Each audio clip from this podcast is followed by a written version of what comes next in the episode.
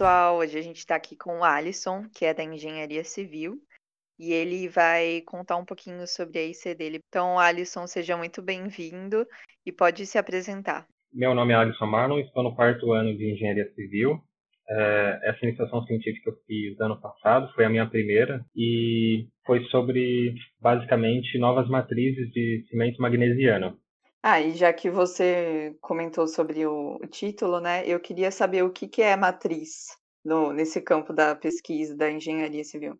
Nesse caso, matriz é o panorama geral, né, que temos aí diversos tipos aí de cimento. O principal deles é o cimento Portland, que é um tipo, né? E, por exemplo, existe o Portland, existe o magnesiano, é, temos diversos tipos né, de oxosulfato, então é, cada um ele tem uma peculiaridade específica e ele pode ter uma ação diferente ou um uso diferenciado específico, né? É muito comum no caso desse cimento magnesiano ser usado apenas em situações extremamente específicas, né? Ao contrário do cimento Portland, que é praticamente toda a construção que a gente vê é, é utilizado ele, sabe? A matriz é basicamente é, o tipo é, do cimento, né? É a base, a base química dele. Ah, entendi. E como que você chegou nesse tema para fazer sua iniciação científica? A ideia inicial desse tema tinha sido do próprio orientador, que inicialmente ele já estava interessado em estudar novas matrizes cimentícias, principalmente a base do cimento magnesiano, que no caso do Brasil ainda é muito pouco estudado e também conhecido. É, porém, é muito comum é, na China, por exemplo, é, a utilização desse tipo de cimento para fechamentos, né? Seria, por exemplo, paredes, alguns tipos de drywall, é, materiais de vedação no geral. Porém, no Brasil não é nem utilizado porque muitas pessoas nem mesmo conhecem. E qual seria assim a, a, principal diferença entre o cimento comum, esse que você citou, né? Acho que é Portland, e o cimento magnesiano? A grande diferença é justamente a forma com que ele é feito, né? O cimento Portland ele não vai o óxido de magnésio, especificamente. No caso desse cimento do estudo, né, é, a gente utilizou cimento magnesiano, né, ou também conhecido como magnésia, que é o MgO, que junto com a cinza da cana-de-açúcar foi basicamente o ingrediente principal que tornou ele diferente dos outros cimentos magnesianos que já existem, né, e também é utilizado o sulfato de magnésio hexaidratado. Esses são os principais componentes né, dos materiais que diferencia esse cimento do cimento Portland, por exemplo. E conta pra gente, Alisson, como que foi a introdução? Bom, de forma geral, é, a introdução ela se deu justamente tendo em vista né, que, que tratava de um cimento muito pouco conhecido e também muito pouco estudado. É, a nível mundo mesmo, ele é muito pouco conhecido, então a nível Brasil era praticamente não tinha nenhuma informação. Então a gente tinha um conhecimento já que seria um trabalho meio pioneiro sobre esse tema específico. A ideia basicamente surgiu, como eu já citei, né, o orientador ele tinha pretensão já de aprimorar essas matrizes e ele já estava com é, planos de fazer um estudo mais a fundo sobre matrizes magnesianas. Aqui pedimos desculpas, mas a internet não colaborou para a gente salvar esse pedaço. O Alisson estava contando para a gente sobre como foi possível unir a questão da sustentabilidade com o estudo dele, porque muitas vezes as cinzas são descartadas de forma inadequada pode contaminar também a terra e diversas situações, além de fazer mal mesmo para a própria saúde das pessoas que às vezes moram perto de, de um lugar de descarte de cinzas, né? Esse é um grande problema, inclusive em outros países que utilizam muito algum tipo de componente aí que gera cinzas, por exemplo, termoelétrica. Termoelétrica é o maior exemplo. Né? A gente, nos últimos anos, está ouvindo falar cada vez mais aí da termoelétrica, justamente a partir daqueles anos que começou a ter a crise hídrica, né, nas represas. Então, o uso da termoelétrica está ficando cada vez maior e mais necessário. A questão é que existe algumas termoelétricas que utilizam gás para queimar e gerar energia. Existe algumas que utilizam algum tipo de combustível, combustível fóssil, né, eu digo. Existem algumas, no caso do Brasil, que utilizam a casca da cana, né? Mas de onde vem essa casca da cana? Essa casca da cana, elas vêm de usinas de etanol, né? Esse etanol que é utilizado para abastecer os carros, eles precisam de cana de açúcar, né? E essas empresas, essas refinarias, elas têm grandes canaviais aí que eles acabam recolhendo, sei lá, toneladas todos os dias de, de cana espremem e aí eles utilizam apenas o caldo. O bagaço, né, que é basicamente essa casca, é descartado. Porém, surgiu uma ideia já, tipo, uns anos atrás, de utilizarem essa casca como um material né, de combustão para essas termoelétricas. Então, seria queimado e gerado energia junto com essas cascas. Porém, essas cascas queimadas, assim como boa parte de qualquer coisa que você queima, gera cinzas, né? E no caso dessas cascas, geram bastante cinzas. E onde que, por exemplo, poderia ser destinado a cinzas? Não parece ser uma coisa que tem muita utilidade. Aí o grande pulo do gato nessa pesquisa foi utilizar, se, né, se for utilizado essa pesquisa, no caso, para uma produção em larga escala, vai ser também utilizado em larga escala uh, cinzas provindas aí da termoelétrica.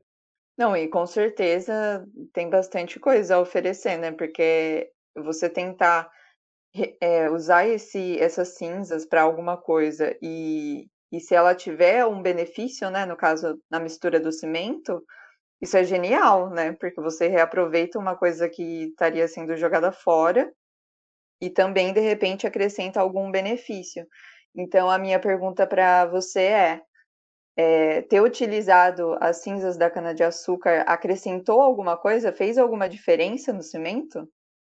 Sim, é, Bom, perfeito. Esse é o ponto que foi desenvolvido ao longo de, ao longo de, de todo o restante aí da pesquisa, né? Que foi basicamente testar diversas concentrações aí de CCA, de, né, do óxido de magnésio, e foi justamente achar um, um ponto ideal, né, da concentração e ver o que, que de fato acontecia é, ao misturar esses dois componentes, né? Que ainda não tinha sido misturado a CCA, né? No caso, a CCA é a cinza da cana-de-açúcar.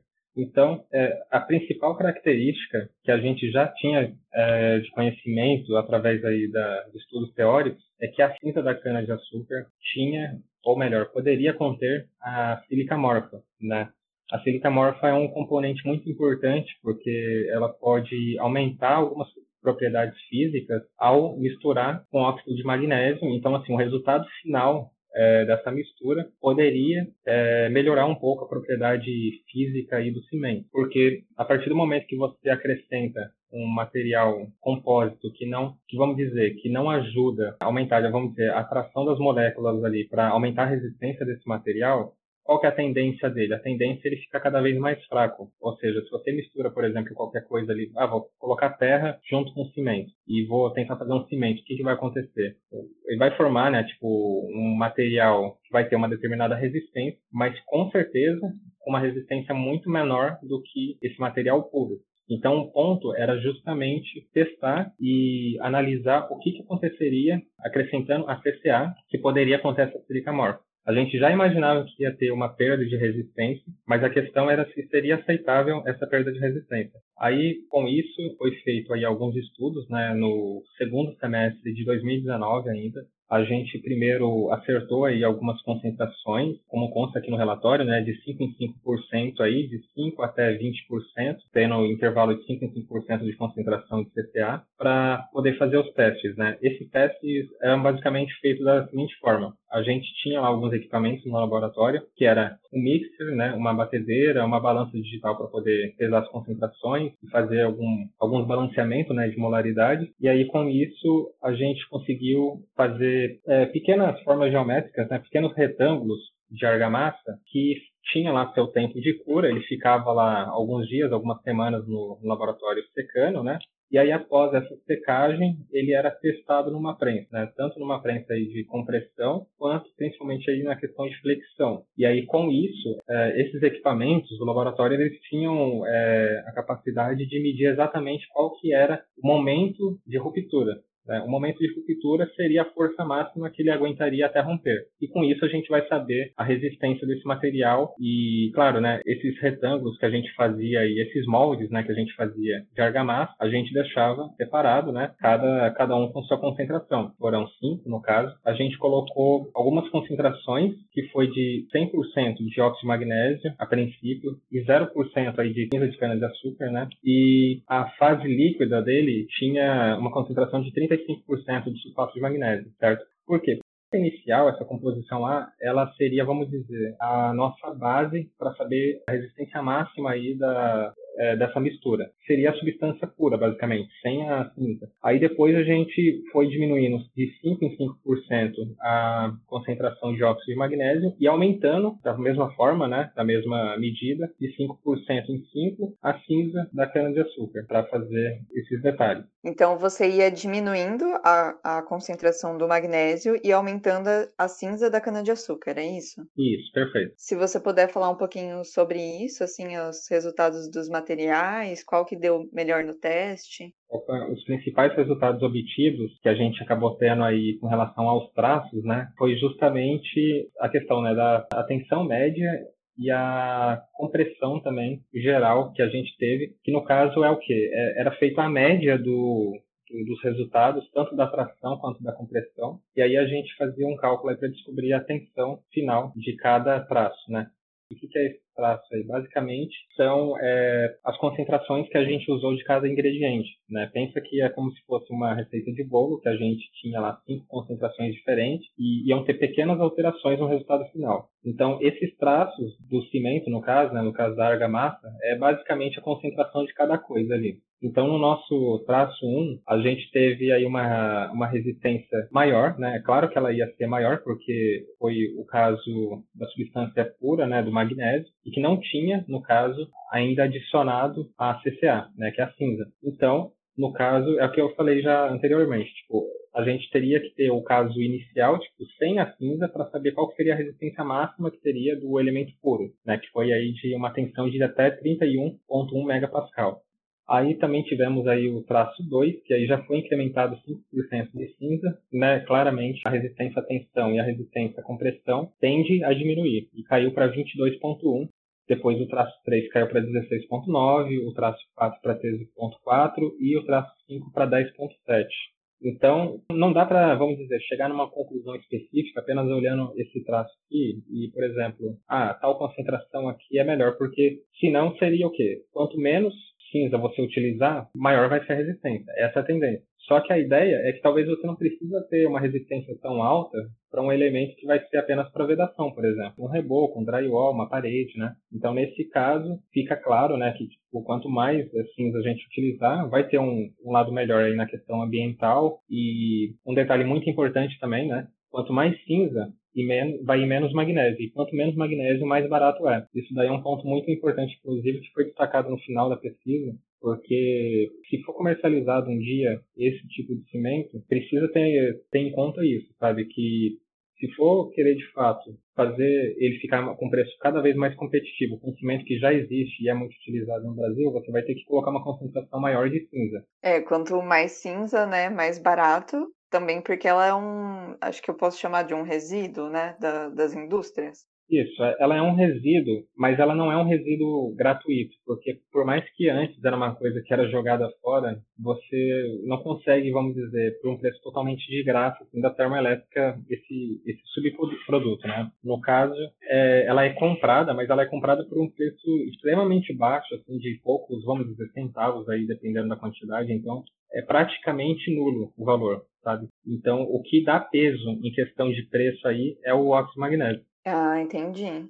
Não, muito legal, assim, e também bem interessante, né? Um tema que nunca, nunca teria ouvido falar. É, também queria perguntar para você quais foram as dificuldades que você teve nessa pesquisa, pensando também se você passou pelo.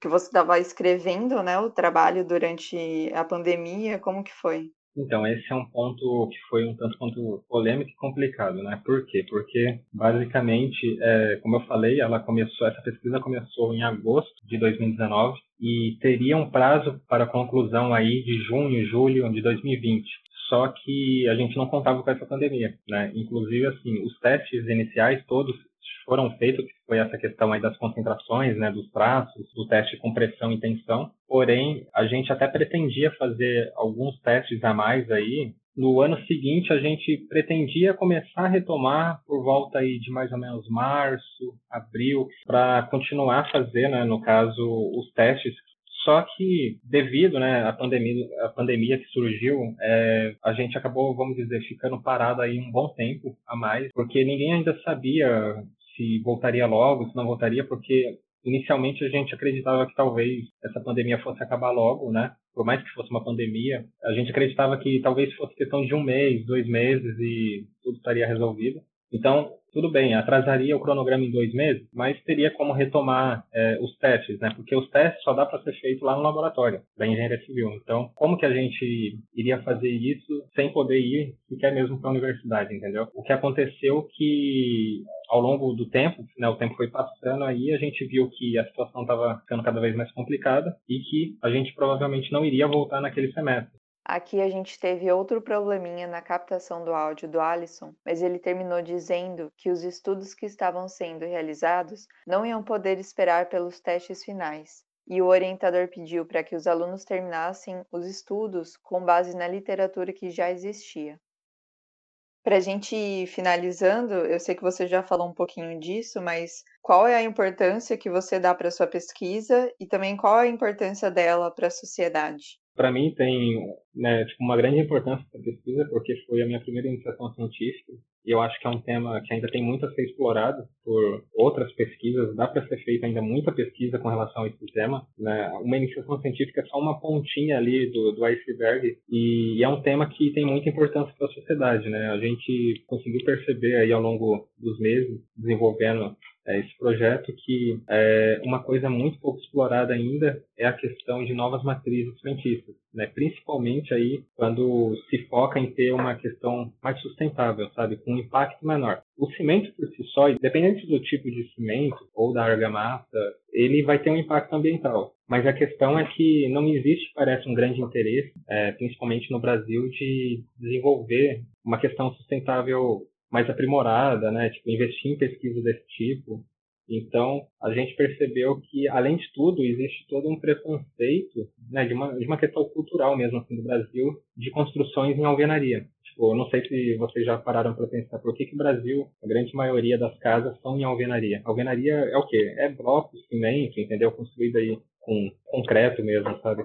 Você pode ver que em muitos outros países, não estou falando só no caso dos Estados Unidos, outros países mesmo aí, tipo, diversos ali da Europa, que às vezes eles não usam tanto o cimento assim, sabe? Tanto concreto. No nosso caso, a gente usa o cimento para fazer bloco, usa o cimento para fazer argamassa, para fazer o concreto, para fazer praticamente tudo. Então, é, existem diversas construções hoje em dia que tem uma que, que utilizam, por exemplo, é, aço, usam madeira e ficam extremamente bonitos e extremamente seguros também. Só que as pessoas acreditam que, por exemplo, casas que têm parede em drywall não é segura, porque se você bate na parede, é, é você ouve tipo um eco. Então, a pessoa fala, ah, mas se eu bater aqui com força, eu vou quebrar essa parede. E às vezes não é nem verdade, às vezes é simplesmente um ruído devido ao material, né? Ou às vezes também é aquela coisa, é uma parede de fechamento apenas, de vedação, né? Não é aquilo dali que está segurando a casa. Então, existe muito preconceito. Então, é uma coisa que no geral a gente vê que precisa sim ser muito mais ainda destrinchado, né? Não, e com certeza, além da área da construção civil, muitas outras coisas a gente tem muito forte, né? Uma influência da cultural, assim, que é difícil a gente mudar, né? Mas acredito que aos poucos, com alunos como você, indo atrás de pesquisa e dando esse, esse primeiro passo, isso é já um grande passo em direção a, a uma mudança essa no caso foi uma grande motivação na verdade por fazer também essa pesquisa né e também por prosseguir com ela aí até o fim, né? Mesmo tendo aí todas as dificuldades da pandemia que surgiu no meio dela e tentar mudar um pouco essa cultura tradicionalista aí na construção que tem muito mesmo, né? Tipo, a área da engenharia civil com a parte de construção é bem ela é bem é, já consolidada, então é difícil mudar alguma coisa, né? Tipo, a, gente tem uma cultura muito grande ainda da, da, da, época da colonização, né? Da colonização portuguesa. Existe, assim, muitos, muitas coisas que a gente utiliza ainda nas formas de técnicas construtivas que é da época da colonização, só para você ter ideia. Então é uma coisa já bem rudimentar mesmo. Alisson, eu agradeço demais a sua presença aqui. Muito obrigada, sério.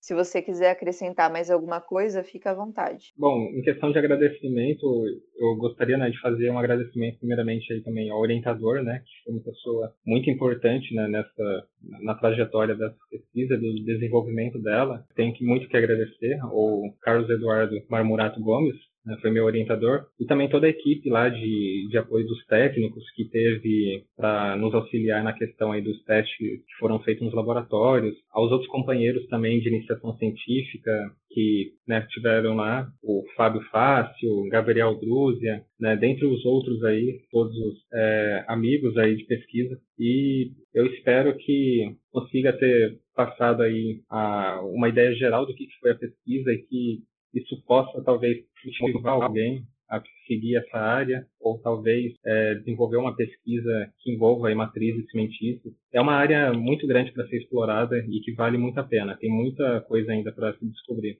E também quero agradecer ao pessoal aqui do, do podcast, a, a Isa e a Letícia, para basicamente fazer um agradecimento geral a todo mundo que está fazendo esse projeto, que eu acho bem incrível também.